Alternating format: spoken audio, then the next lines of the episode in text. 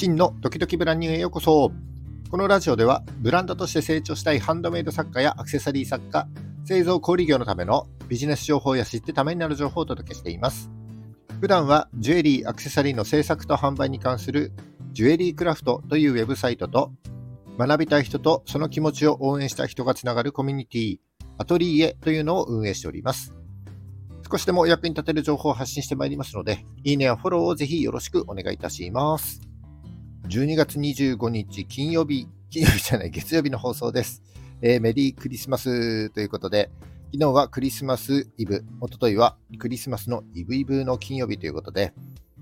週末ということもあってカップルやら家族連れやらで街が人でいっぱいでした。僕はというと、えー、息子が高校1年生ぐらいまでは家族で毎年クリスマスやってたんですが、高校3年生にもなると彼女とデートだということで、えー、昨日は夫婦2人で焦点を見ながらしんみりと過ごしたという2023年のクリスマスになりました。えー、クリスマスの週末、皆様はいかがお過ごしでしたでしょうか？はい、えー、今日の話ですけども、えーと、来年以降ですね、Web3、Web3.0 の動きがますます活発するであろうということで、えー、レベニューシェアという考え方をラジオで共有しておきたいなというふうに思いました。インターネットの情報の流れは、えー、一方向で発信してきた Web1.0 の時代から、インスタや X、YouTube など、一つのプラットフォームに集まって、こう、双方向で情報がやり取りされた Web2.0。今がこれにあたりますね。そして Web3.0 は暗号資産、仮想通貨に代表されるブラブロックチェーンのように公開されたデータを全員が確認できるようにプラットフォームが存在しない。データが分散して管理できる分散型インターネット。そして、えー、このブロックチェーンを活用した NFT それからメタバースそんな次世代のインターネット世代というのが Web3.0 これがもう始まってますが来年以降活発化するんじゃないかということです。そんな中で私たちのようなちっちゃなブランドがどうやってこの Web3.0 を意識していけばいいのかということで、その一つの代表例でもあるレベニューシェアという考え方について少しお話しさせていただきたいなというふうに思います。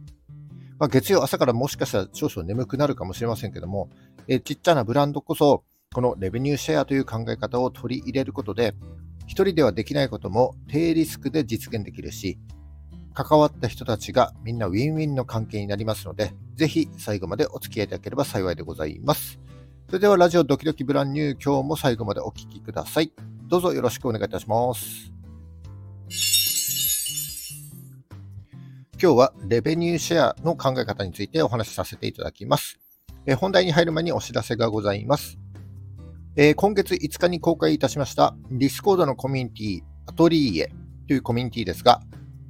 えー、おかげさまで現在115名の皆様にご参加いただいております。えー、連日好評稼働中です。えー、ディスコード自体は無料で立ち上げることができますが、メンバーが増えると必然的にアップロードされるテキストや画像、動画の容量が増えていってしまいます。え、そうなると無料の枠だけでは抱えきれなくなって、コミュニティ全体の品質を落としてしまうため、今週12月29日金曜日をもって、このコミュニティへの新規参加の受付を停止いたします。えー、再開については現在未定となっております。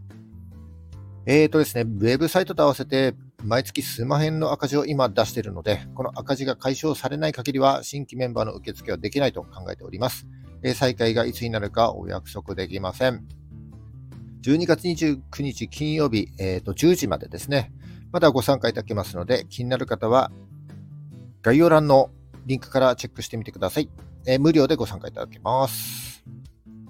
はい、本題に入ってまいります。今日はレベニューシェアという考え方についてお話ししてまいります。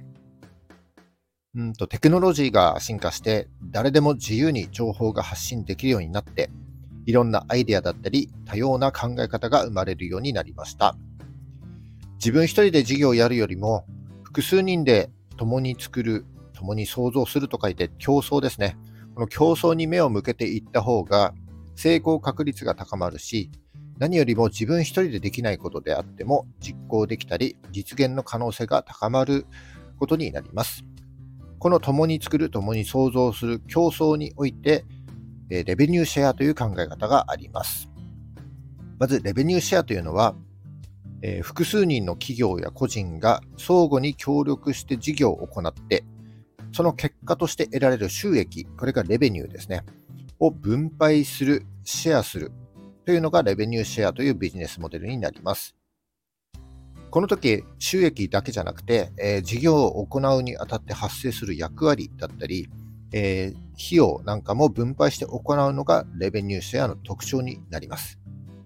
だから最初にその分配率を決定しなければいけないということになりますけども、この分配率の決定方法をどうするかというのが、え、大きな問題として最初にあるわけです。で、例えばですね、え、全国のラーメン屋さんを紹介するようなポータルサイトを作りたいというふうになったとします。そしてこのポータルサイト、例えば、え、3人が関わってくるとします。え、1人はページの作成、1人は取材と営業、そしてもう1人はシステムのインフラ周りと得られた収益を分配するという機関的な役割です。え、主な収益源としては、ラーメン屋さんからの広告収入があるとします。え、この得られた広告収入を3人で当分するのは、ちょっとね、公平とは言えないですよね。え、ページの作成を行う人は、その作成に多くの時間が取られるでしょうし、え取材と営業をする担当の人は、現地に赴いて写真を撮ったり、データを取ってくるという業務があるから、交通費や撮影代などの経費もかかってくるわけです。え機関的な役割の人は、毎月一定の期日で資金を分配しなければ、えこの事業が成り立たなくなってしまいます。はい。でこれを、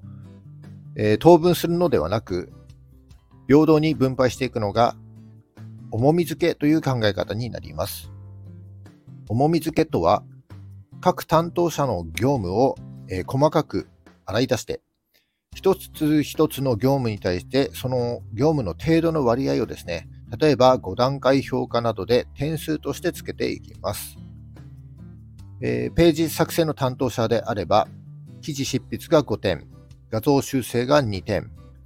取材と営業の担当者の、えー、重み付けであれば、取材が5点、受注業務が3点、機関担当者はシステムのインフラ周りの管理が5点、それから資金の分配業務が2点といった具合に点数をつけていきます。えー、この点数というのは各担当の能力によっても大きく異なってきます。なのでまずは、各々、えー、主観的に自らが点数をつけた後ですね、3人で話し合って、その点数を客観的に確認し合う、そして最終的に決定していくというような流れになります。えー、つけられた点数を各担当ごとに合計して、それを全体の合計点数で割ると分配率が決定するという感じです。え例えば今回の場合は、ページ作成の担当者は記事執筆が5点、画像修正が2点なので、合計が7点。え取材と営業担当の人は、取材が5点、受注業務が3点でしたので、合計8点。そして機関担当は、システムのインフラ周りの管理が5点、資金分配業務が2点で合計7点ですね。す、べ、てを合計すると22点ということで、資金分配率はページ作成担当者が31.8%、取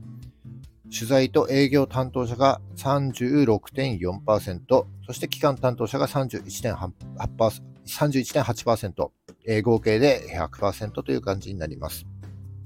こんな風に、えー、分配率決定すれば、後から何か問題が起こったとしてもですね、えー、全員で確認し合って平等に決めた、公平に決めた分配率なので、特に文句のつけようがありません。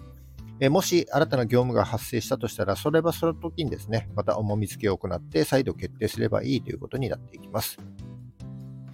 えー、この分配率をもって各自独立して業務を行いながら、えー、連携して進めていく、えー、こんなレベニューシェアが出来上がるというようになるんじゃないでしょうか。はい。え、情報が溢れ返っていますので、まあ、一人だけでね、事業を行うのではなく、共に作っていく、競争する、え、レベニューシェアという考え方が今後、ますます重要視されていくんじゃないかなというふうに思っております。そして特に、ちっちゃいブランドこそこのレベニューシェアという考え方を取り入れることでですね、一人ではできないことも低リスクで実現できるし、関わった人たちの能力がこう共鳴し合うので、テコの原理が働いてみんなウィンウィンの関係になっていく、育っていくんじゃないかというふうに思っております。えー、ぜひ頭の片隅にでも入れていただければ幸いでございます。以上今日はレベニューシェアという考え方についてお話しさせていただきました。